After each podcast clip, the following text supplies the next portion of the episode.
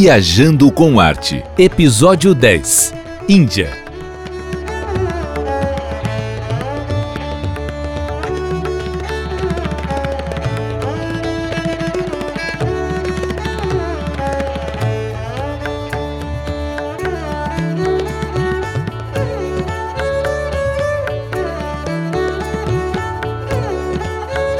Olá, pessoal! Estamos aqui de volta, o Viajando com Arte. Hoje estou eu aqui, a Clarice Linhares, junto com a Milene Riso. Vamos gravar um novo episódio para a nossa série de viagens uh, e vamos falar sobre a Índia. A Índia que é um caldeirão de etnias, de deuses, enfim, é um, é um destino que a gente ama e a gente vai tentar passar aqui para vocês o máximo de informações turísticas, históricas. Vamos tentar dar um, um panorama geral e espero que vocês curtam tanto quanto a gente.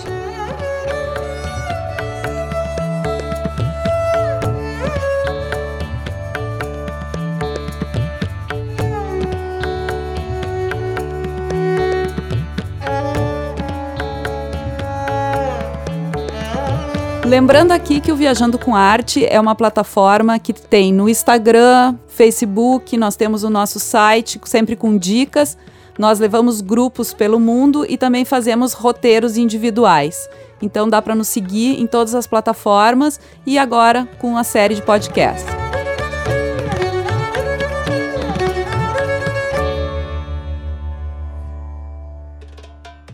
Bom, Milene, por onde é que nós vamos começar a falar da Índia, né? São tantas coisas, são tantos uh, enfoques, enfim, história, deuses. O que, que tu acha? Eu acho que a gente pode começar pelo início, principalmente pela história, falar um pouquinho dessa início da, da, da, dos Vedas, de toda essa, essa coisa da religião, porque eu acho que a Índia sempre é muito relacionada com a espiritualidade. Quem pensa em Índia pensa nessa coisa mais espiritual, yoga e um pouco disso. E eu acho que a base de tudo isso uh, está na civilização védica. Na verdade, a civilização védica ela acontece mais ou menos entre 1750 e 500 antes de Cristo. Então são esses arianos que vêm uh, e ocupam o norte da Índia e uh, realmente eles foram importantíssimos para até hoje na cultura indiana. Eles uh, escrever, vocês já devem ter ouvido falar uh, dos Vedas, que são os textos né, que foram o embrião do que é hoje o hinduísmo. Né? Os Vedas Uh, então, eles escreveram esses, eh, esses textos em sânscrito, que é a base, se a gente for ver, uh, assim como o latim está para todas as línguas, uh, francês, italiano, português, o sânscrito, ela também foi a língua mãe de onde partiu vários dos idiomas que se fala na Ásia hoje. Eu acho que é interessante a gente pensar, porque muitas vezes existe uma confusão quando se pensa em Índia, que lá te, tenha uma maioria de budistas, né? até porque também o budismo nasceu na Índia. Mas, na verdade, o hinduísmo é a religião dominante, enormemente dominante, né? com 80%, e o, o budismo é menos de 1% da população. Na verdade, o Siddhartha nasceu no que seria hoje perto do Nepal, né, na Índia, mas o budismo realmente foi o maior produto de exportação da Índia. E lá o hinduísmo acabou tomando conta né? Uh, mas é interessante só para a gente ter uma ideia que existem dois épicos enormes e, e muito difundidos e muito conhecidos na cultura indiana até hoje, que é o Ramayana e o Mahabharata, né? Uh, eu diria que esses dois épicos indianos estão para a cultura uh, indiana, assim como a Ilíada e a Odisseia estão para a nossa cultura ocidental. São épicos gigantescos, só o Mahabharata é como se eu tivesse sete vezes a Ilíada e a Odisseia juntos. Uh, mas é muito interessante. Por exemplo, o Ramayana, uh, ele conta a história muito parecida e é interessante a gente ver como as coisas, uh, a similaridade das coisas. O Ramayana, ele conta a história do príncipe Rama, que era casado com a Sita, e a Sita, ela é sequestrada pelo rei uh, de Lanka, pelo demônio de Lanka, o, o Ravana. E então o, o, o Rama começa toda uma uh, odisseia para ir resgatar a princesa Sita, né? Pede a ajuda de Hanuman, que é o deus macaco. Então vai se desenrolando toda essa história, esse épico. O Ramayana foi filmado por Bollywood e foi assim, bateu o recorde mundial de, de milhões. Bom, só na Índia tem mais de um bilhão de pessoas, então vocês imaginem. E o Mahabharata é a história muito parecida também com a Odisseia. É um corte numa história de batalha. Maha é grande, né? E Bharata é um dos nomes da Índia. Então conta essa história dessa grande batalha entre primos, mas isso é só um pano de fundo para a gente extrair várias, uh, várias orientações de ordem moral, de, de lições que vão passando através desses épicos, né? Que foram transmitidos de forma oral, de geração para geração, e estão presentes muito forte até hoje na cultura indiana.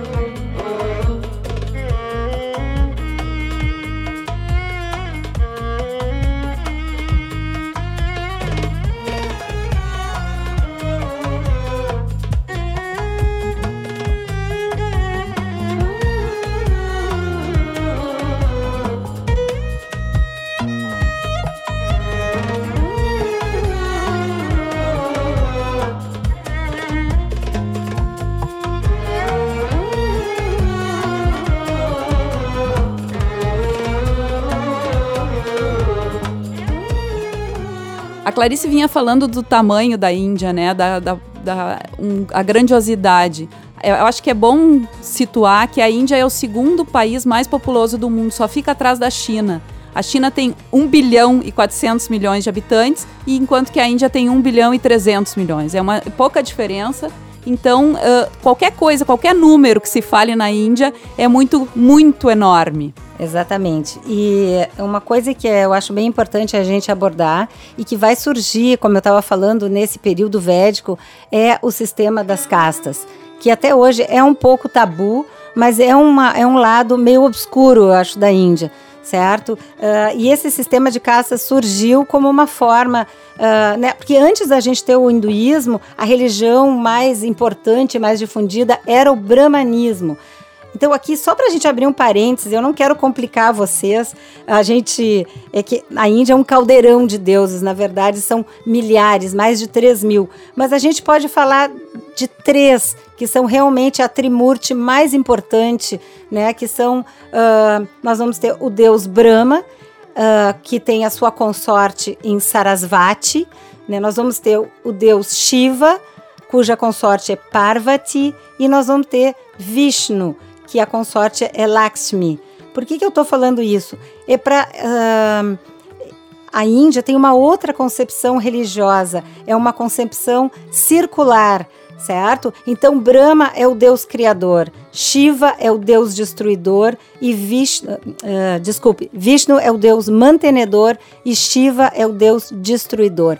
Mas não entendam aqui o Shiva, que é super venerado na Índia como uma coisa negativa. É que eles acreditam que para se renovar, para surgir coisas novas, é preciso destruir as antigas. Então, dentro desse uh, tempo circular, certo? Então, uh, esses três deuses são realmente os deuses mais venerados. Brahma era muito importante, foi decaindo de importância com a ascensão de Shiva e de Vishnu e posteriormente de Krishna, né, que é um avatar, mas isso já é um outro assunto uh, de Vishnu. E uh, baseado, uh, a gente pode ver que a teoria do hinduísmo e do budismo, elas às vezes se fundem e se complementam, certo? Porque os, os hindus, eles não acreditam uh, em morte, eles acreditam em morte e reencarnação. Morte e reencarnação, que seria a chamada roda do samsara, certo? E que a pessoa consegue quebrar esse círculo quando ela atinge a iluminação. Certo? Então isso também vale para o budismo quanto para o hinduísmo. Mas, para além de todas as religiões, a gente tem que levar em consideração que a Índia é um país muito cheio de superstições.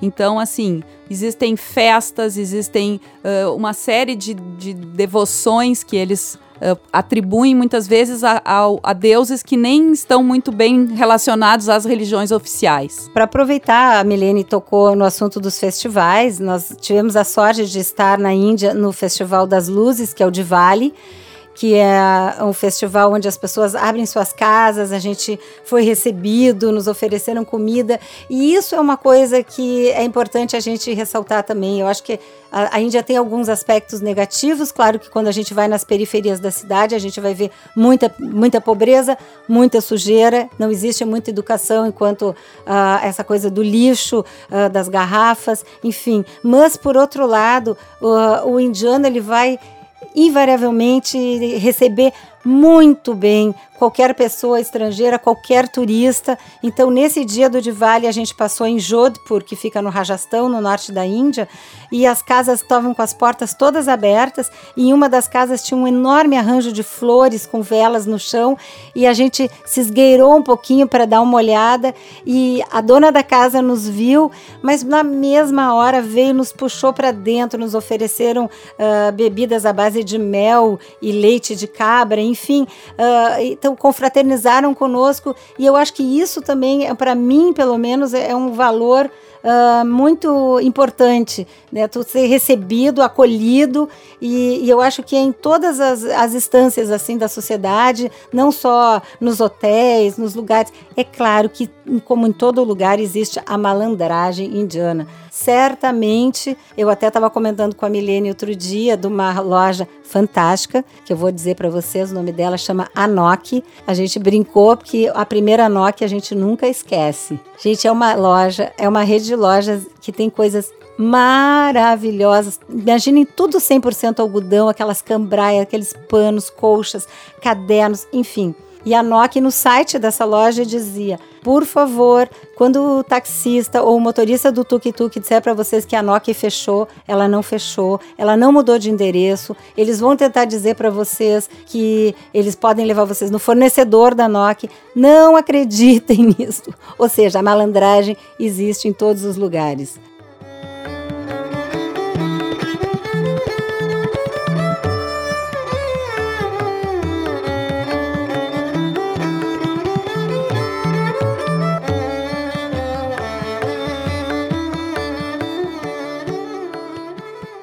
Voltando um pouquinho nessa ideia do que se pensa a respeito da Índia, sobre a pobreza, sobre a dificuldade de viajar lá, eu queria só lembrar assim, ó, que a, a, Índia, apesar de ser um país realmente que tem, uh, se a gente for em números, eles têm 300 milhões de falta de uh, toaletes na Índia. Então, são 300 milhões de brasileiros, que é quase um Brasil inteiro, que não têm acesso a esse a, esse acessório básico, vamos dizer assim.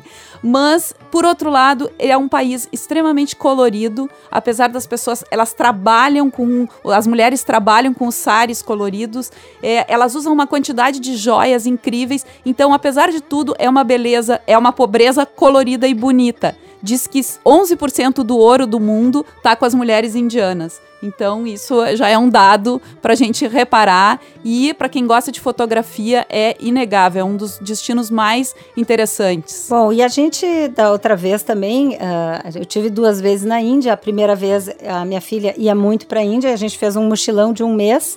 Claro que alternando em lugares mais alternativos e às vezes lugares melhores, mais afastados, porque realmente chega um momento que a gente precisa.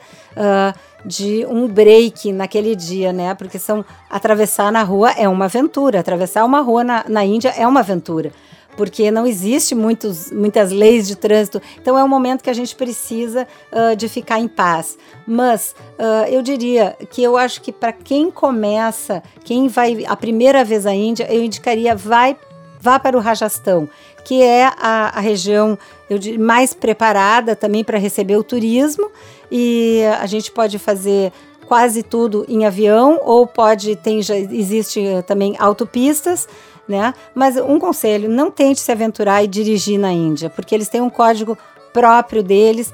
Não são tantos acidentes eu acho que eles se, entendem naquela loucura mas eu jamais me aventuraria a dirigir na Índia. Na verdade, a Índia é um país continental, então a Clarice está falando dessa região norte, norte da Índia, porque o sul da Índia seria mais ou menos o oposto do Brasil. A gente teria o norte, uma região um pouco mais árida, mais seca, mais uh, uma temperatura até mais amena, e o sul quase como a nossa floresta amazônica, assim, uma região extremamente verde e úmida, né, e mais quente. E o período ideal para ir para a Índia é no nosso verão ou no, no período de inverno deles, porque daí as temperaturas também já são mais amenas. Isso. E o que é interessante também no Rajastão da gente pensar é que nessa área do Rajastão, e claro que se estendia até a Caxemira e até hoje o atual Paquistão, né, onde se concentravam os marajás, famosos marajás indianos, certo? E que hoje muitas das residências dos marajás foram transformadas em hotéis de luxo. E realmente na Índia é um dos poucos lugares que a gente pode, uh, digamos assim, em outros lugares talvez eu não tivesse dinheiro para ficar num hotel daquela categoria, daquele luxo. E na Índia é tudo bem mais acessível. Então, assim, uh, se você quiser fazer um roteiro lá e ficar num palácio de um Marajá, Uh, não é uma coisa absurda, é, é, perfeitamente possível. Então, isso também é muito uh, tentador, porque a impressão que a gente tem uh, é que o Marajá saiu dali a semana passada.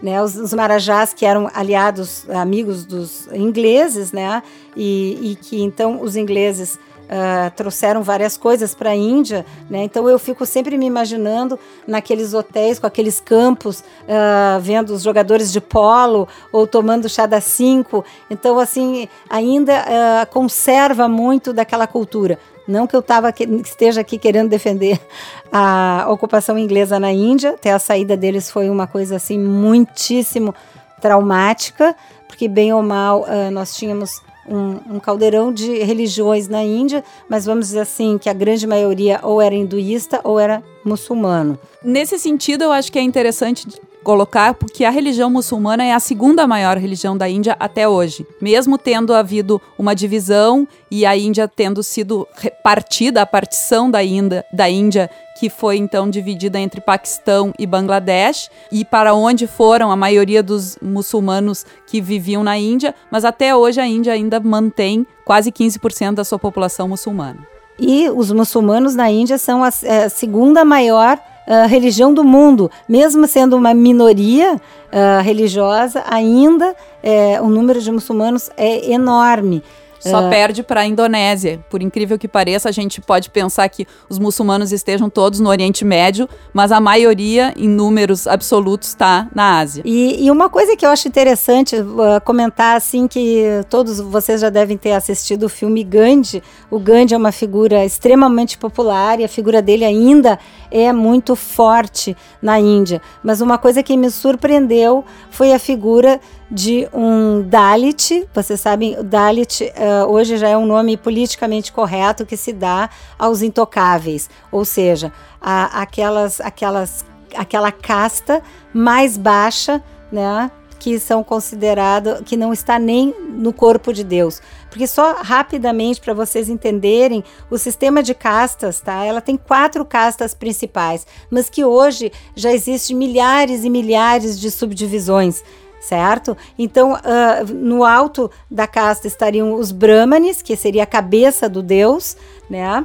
Uh, em segundo viria a casta dos chátrias, que seriam os, os braços de Deus, que eram os guerreiros, né? Em terceiro lugar viriam os vaixás, que é toda uma casta de comerciantes, e os sudras, que seriam os pés de Deus. Então, essa classe, essa casta dos intocáveis, ela não faz parte do corpo de Deus. E sempre foram e sempre existiu uma muito forte, no passado não tão velada, uma discriminação muito grande porque uh, até a gente que tem uma concepção religiosa diferente é difícil entender, mas no hinduísmo existe a coisa, uma obsessão pela pureza, ou seja, são sempre conceitos de pureza e poluição e sujeira. Ou seja, se eu tocar nesta pessoa, eu vou me tornar impuro. Então, é por isso o nome intocável. Então existia uma e existe até hoje, é claro que nas grandes cidades de forma mais velada, mas no interior ainda é muito forte essa discriminação. Então, eu só estava querendo voltar aqui. Por que que a, por que que a religião, o Islã, os muçulmanos se tornou tão atraente dentro da Índia?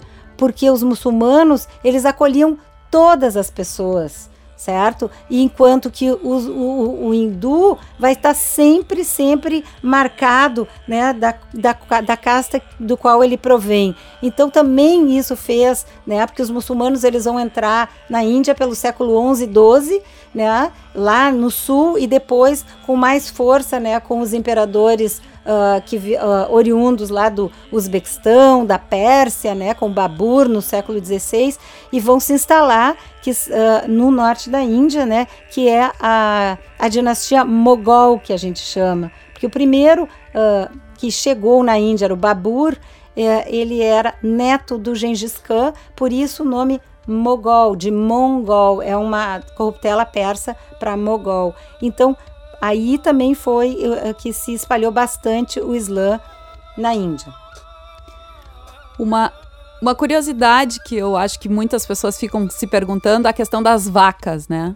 A vaca realmente, ela é sagrada, ela realmente vive pelas ruas, muitas vezes elas ficam uh, passeando meio uh, sem rumo no meio das ruas, então o trânsito na Índia se torna uma verdadeira loucura porque no meio da rua a gente pode encontrar uma vaca, um tuk-tuk no sentido oposto, uma pessoa caminhando e às vezes até um camelo meio perdido no espaço ali. Então, é realmente uma, uma aventura, como a Clarice comentou antes, que eu acho que é bem importante. Nunca tente se aventurar a dirigir e na hora de atravessar uma rua, muito cuidado e aventura está na sua é verdade. frente. É, é, realmente a Índia tem, tem muitas coisas interessantes. Isso que a Milene também comentou.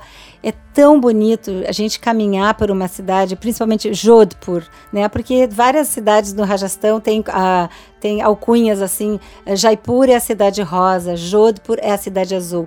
Jodhpur é uma cidade que eu gosto em particular Uh, ela tem um forte lindíssimo no alto, do qual a gente pode avistar toda a cidadezinha. Não é para padrões, padrões indianos, uma cidade enorme, certo? E ela tem uma característica, ela é chamada Cidade Azul, porque azul era a cor distintiva das casas dos Brahmanes. Então as pessoas se distinguiam, né, de serem da casta mais alta, pintando as suas casas de azul.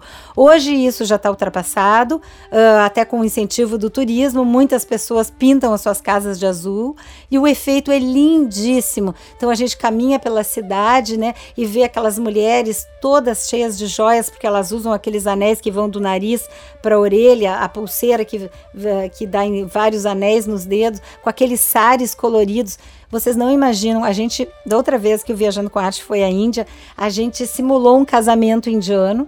Então foi uma das experiências mais incríveis, porque daí nós arrumamos um noivo, claro, para uma das meninas, nós éramos 24 mulheres, vocês imaginam isso?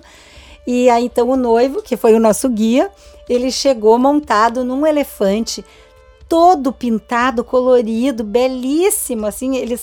Uh, então isso que eu digo também, essa coisa das artes, dos pigmentos na Índia é muito apaixonante.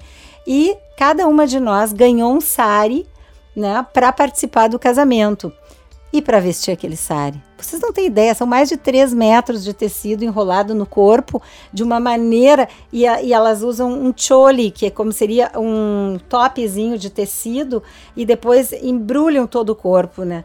Então, claro que ca cada uma de nós precisou de assistência para poder vestir aquele sari, né?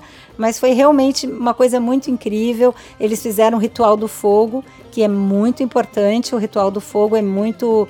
Hum, até o ritual mais importante que tem em Rishikesh, que é uma cidade sagrada no norte da Índia, perto de também Haridwar, uma cidade sagrada de Shiva, eles fazem diariamente o ritual do fogo, porque é realmente através do fogo que há a purificação.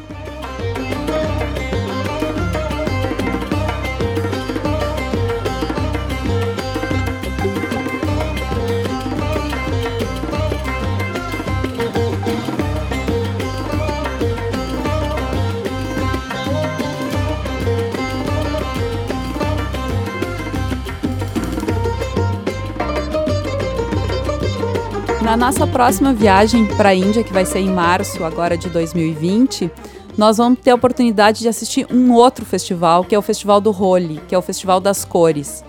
Nesse festival, então, eles se jogam cores, pigmentos coloridos e tem toda uma ideia então de, de uma renovação, de uma nova, um novo momento, como se fosse meio o início de uma primavera aqui para nós. Então nós vamos ter a oportunidade, nós vamos ganhar uns, uns pijamas brancos e vamos participar e depois cada uma vai poder guardar o seu pijama colorido como um troféu. Eu pretendo até enquadrar o meu e colocar numa parede. Eu já pensei nisso também, mas tem que cuidar para porque se tu bota muita muita cor vai ficando preto. uh, mas eu acho que deve ser incrível. Eu tenho sonhos de participar do role. É, a gente vê fotos tão incríveis e quem gosta de fotografar, eu acho até que eu pensei já vou comprar uma caixa estanque para minha câmera. Imagina aquele monte de pó em cima de uma câmera, né? Mas eu acho que vai ser uma experiência muito, muito legal. E isso até é interessante porque se essa festa do role a gente vê cada vez mais se espalhando pelo mundo. Já tem vários países que estão meio que chupando essa, essa ideia e fazendo esse tipo de festa. Mas nós vamos estar em Jaipur, né, num dos lugares mais originais da onde acontece desde sempre a festa do role. É, e claro que nessa viagem não pode faltar, né? O Viajando com Arte sempre quer inventar muita moda, muitas coisas diferentes, muitas experiências, mas não existe viagem à Índia sem visitar o símbolo do amor eterno, que é o Taj Mahal. Né? Se a gente pensar que uh, bem no início, lá no século XVI, né, uh, Agra, uh, Londres tinha 200 mil habitantes, Agra tinha 750 mil habitantes. Então, realmente, esses uh, imperadores mogóis foram muito poderosos e um deles, o Shah Jahan, que era neto de um dos maiores imperadores da Índia, que era o Akbar, uh, eles vinham de uma dinastia uh, de homens intelectuais que adoravam poesia, adoravam música, muito letrados. Uh, eles eram muçulmanos, mas acabaram com os impostos para os hindus que podiam praticar livremente, tinham esposas hindus, enfim, eles eram pessoas diferentes tinham pequenos vícios, vamos dizer assim, né? O Humayun, que é um famoso imperador mogol, ele era viciado em ópio e álcool e licores, enfim, o pai dele também já era assim, o Babur, e foi uma dinastia. Uh, ele era um apaixonado pelas estrelas, tanto que a gente uh, visita, né? Ele construiu todo um, um, um projeto para em Jaipur para gente para ver as estrelas, para observação das estrelas. E então essa dinastia do qual o Shah Jahan faz parte, que foi o construtor do Taj Mahal, né? A gente começa o dia, uh, a gente sai à noite e vê o dia amanhecer no Taj Mahal, que é realmente por mais fotos que para mim eu comparo um pouco com o Machu Picchu, por mais fotos e que a gente tinha visto e vídeos e filmes, nada se compara com tu estares lá naquele lugar, eu chego a me arrepiar. E passa um, um rio atrás uh, do Taj Mahal, é uma coisa realmente. É, ele não é muito grande, mas as formas são tão perfeitas, os, os, os, os as marchetarias de mármore colorido e, e todo e depois quando a gente chega ainda eh, dá para explorar bastante, tirar muitas fotos porque uh, não tem muita gente ao amanhecer. E à medida que vão chegando as pessoas, nem isso estraga a paisagem, porque vê todas aquelas pessoas coloridas, aquelas mulheres de sari, e não em comum, gente, é muito engraçado, né? Porque quando a gente vai para países muçulmanos, que nem o Egito, as mulheres, invariavelmente, quando a gente quer fotografar, elas se escondem, elas escondem o rosto, ou elas realmente dizem não, não fotografa. E a gente, claro, tem que respeitar, muitas vezes a gente até pergunta antes. Mas na Índia é o contrário. Eles vêm e vai chegando um, vai chegando o outro. Quando a gente vê, a gente está cercada de indianos. E eles querendo tirar foto conosco, ao contrário, porque eles ficam enlouquecidos e quando a gente vê, nós assim, todo mundo tá e, e cada um quer tirar com o seu celular. Porque isso é uma outra coisa que na Índia é impressionante. Todas as pessoas, às vezes, têm mais de um celular. Então, é um é uma, é uma tecnologia que eles amam e adoram estar tá em volta da gente também, tirando fotos e tudo isso. Certo. Uh, bom, gente, para a gente falar de uma maneira mais, uh, com, mais objetiva, uh, o que, que eu acho importante para um, uma primeira vez na Índia? eu deixaria, por exemplo, Nova Delhi para o fim. Uh, Nova Delhi. Depois que a gente já está bem ambientado, aí termina em Nova Delhi. Mas eu acho que assim cidades uh, que, dos quais a gente montou o roteiro, né? Então a gente sai de, do aeroporto de Delhi, vai para Agra, né? Vai fazendo essa parte terrestre. Depois a gente vai para Jaipur, que eu já falei era a cidade rosa, que tem várias coisas incríveis e dentro delas uma experiência que a gente adora fazer é pegar os elefantes lá na base do palácio e subir a colina, porque o forte lá no alto, um forte belíssimo, né? Já muito antigo. Então a gente sobe esse, faz esse caminho montado em elefantes. Uh, nós vamos participar do Holi em Jaipur, né? No Palácio do Marajá, no uh, Palace. Uh, então acho que vai ser uma experiência incrível. Inclusive é o local onde nós vamos ficar hospedados, é no Rambagh Palace. Então a nossa hospedagem também, então vamos ter essa experiência de ficar num palácio de um marajá.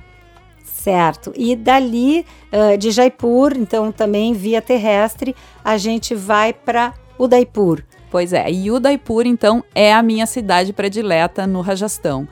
É a cidade então que tem o Lago Pichola, num, praticamente dominando toda a paisagem, e é incrível o palácio do Hotel Taj, que hoje também é um hotel onde a gente pode ficar hospedado, saindo do meio das águas, assim. Parece que ele está boiando ao entardecer. Ele fica assim todo rosado esse lago e o palácio então fica com totalmente branco boiando nessas águas. É uma experiência linda e a gente pode então também fazer um passeio de barco nesse lago ao entardecer é incrível. E uma das, uma das margens do lago tem a parte da cidade onde existe até hoje o palácio onde um dos marajás ainda vive. E nesse palácio também se pode ter uh, experiências de jantares e, e coisas. E quando a gente está no lago, muitas vezes eles botam dançarinas na parte baixa do, do palácio, de frente para o lago, dançando com tochas de fogo. Então também é, são imagens assim inesquecíveis dessa região. Inclusive, Daipur foi cenário, esse palácio é que fica nessa ilha no lago, foi cenário do filme do 007. Né? E a gente passeando, uma experiência que a gente faz, a gente faz um happy hour no barco uh, que pertence ao Taj, que é belíssimo. A gente faz um happy hour e passa na frente dos Ghats. Os Ghats, né, quem uh, são essas escadarias, como a gente vê bastante em Varanasi, em todas as cidades, porque você sabe que o Ganges é nada mais do que um deus. o Ganges, o rio Ganges é tratado como uma, uma, como uma divindade, né? um deva. Uh, então, todos os, os, lugares por onde os rios passam, né? Então tem essas escadarias. Em Udaipur também a gente tem oportunidade de ver um pouco do cotidiano, onde as pessoas estão se banhando, lavando as crianças, lavando roupas. Então, mesmo que a gente esteja nesse hotel de luxo e que a gente vá dar esse passeio nesse barco, que ao entardecer a gente tem toda uma visão do cotidiano uh, hindu uma preocupação que as pessoas muitas vezes têm a respeito da alimentação na Índia, né? Se não é perigoso e tudo isso. A gente pode dizer que nossa, nas nossas três experiências lá na Índia não aconteceu nada de muito sério, ninguém teve problemas graves, porque a alimentação nos hotéis ela é muito cuidada. Né? As, a água, uh, tudo é absolutamente seguro. Né? E então, claro, tem que ter tomar o cuidado, principalmente porque a gente não está acostumado com os temperos, com a comida indiana que é realmente muito forte. O que eles comem é muito forte. É, então, se a gente tomar esse cuidado, em geral, não tem maiores problemas.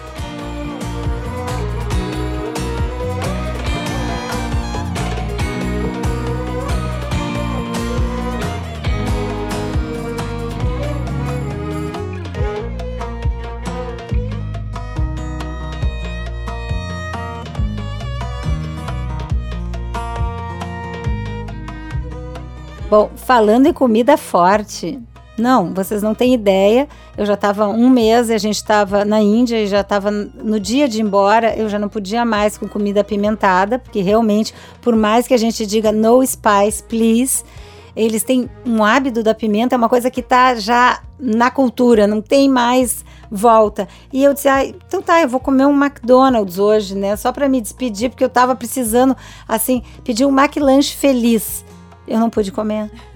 Sério.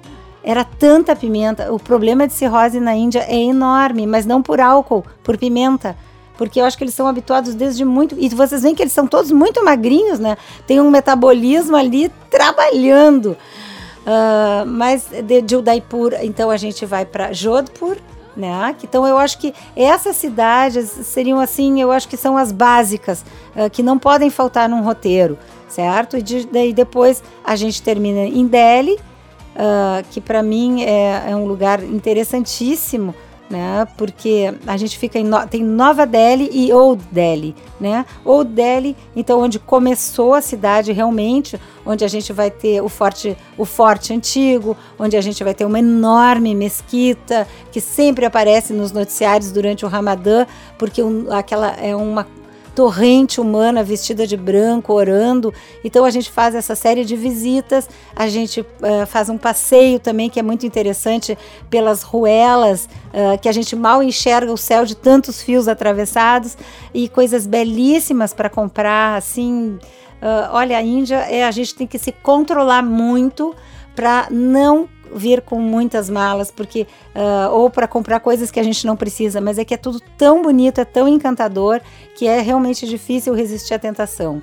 E além de tudo, os preços, né? A Índia tem uma, uma moeda, né, bastante atrativa para gente e os preços são muito, muito baixos, principalmente da parte de artesanato.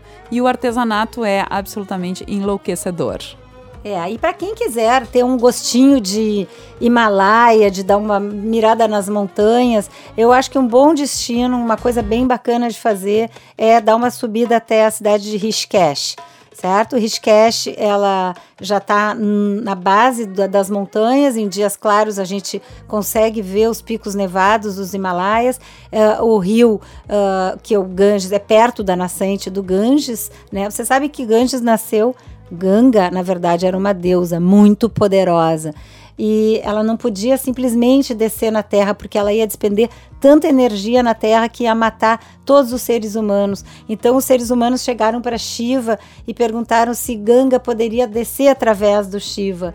Então, a, a, a Ganga desceu pela cabeça de Shiva né? E ele segurou o impacto. Por isso que quando a gente vê as representações de Shiva, algumas têm um, brotando um chafarizinho d'água que representa essa história. E Rishikesh fica então perto da nascente do Ganges e tem esse, essa cerimônia ao entardecer todos os dias, que é de um ashram bem importante. Uh, Milene, explica o que é um ashram. O ashram, então, são esses centros onde se tem a medicina ayurvédica, tem uh, os centros de yoga, tudo isso é muito forte lá na região de Rishikesh. Né? Então a gente pode ir para lá para fazer tratamentos, tem spas que se faz tratamentos, tem spas mais simples, mais dos próprios indianos e tem spas mais internacionais com toda um, uma infraestrutura mais próxima do que a gente conhece. E lá em, em Rishikesh, além dessa parte mais espiritual e mais ligada à cultura indiana mesmo, tem uma parte de aventura. Então se pode fazer uh, rafting no rio, porque lá o rio é bem limpo, então é bem tranquilo de fazer.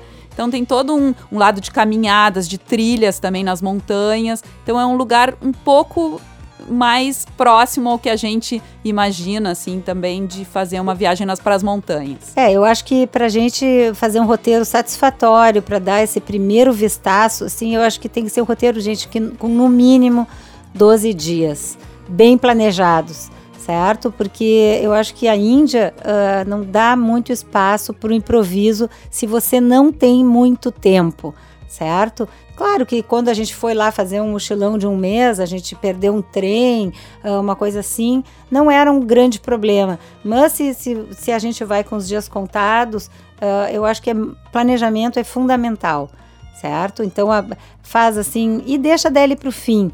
Né? E aí pode comprar à vontade, porque daí a franquia de, do voo já é outra, de bagagem, então daí fica tudo mais tranquilo.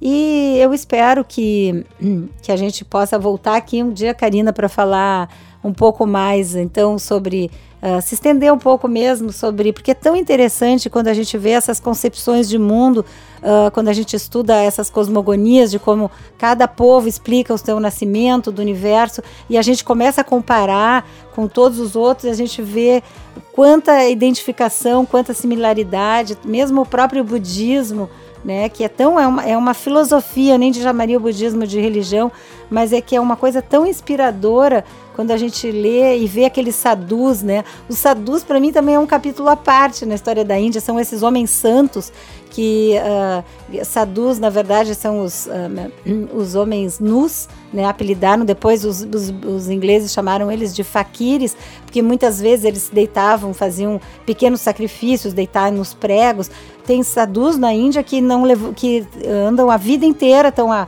50 anos com um braço levantado, com uma perna dobrada. Então, tem várias da, eles se passam cinzas pelo corpo inteiro como uma forma de se purificar e tem os sadhus que se vestem de laranja, que são então existem duas correntes rivais, né, dos shivaístas e os vash, vishnuístas, né? Vash, não, não é vishnuístas, é um outro nome, mas são os seguidores de Vishnu. Então existe essa rivalidade é, mas é, são todas as assim, particularidades muito próprias da Índia, que mesmo com a globalização, mesmo a Índia toda é, já toda se, é, né, se comunica em inglês, existem mais de 20 idiomas oficiais, ou seja, é realmente uma colcha de retalhos.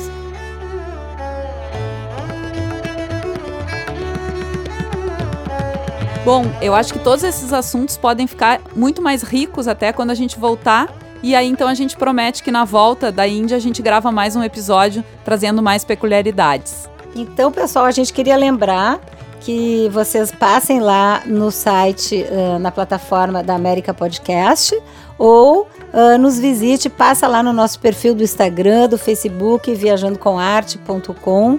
Vamos estar. Uh, a gente dá muita dica de todos os lugares, não é só da Índia. Enfim, a gente adora compartilhar as nossas experiências com vocês. Valeu! Então, tchau, pessoal. Até a próxima. Namastê. Até a próxima.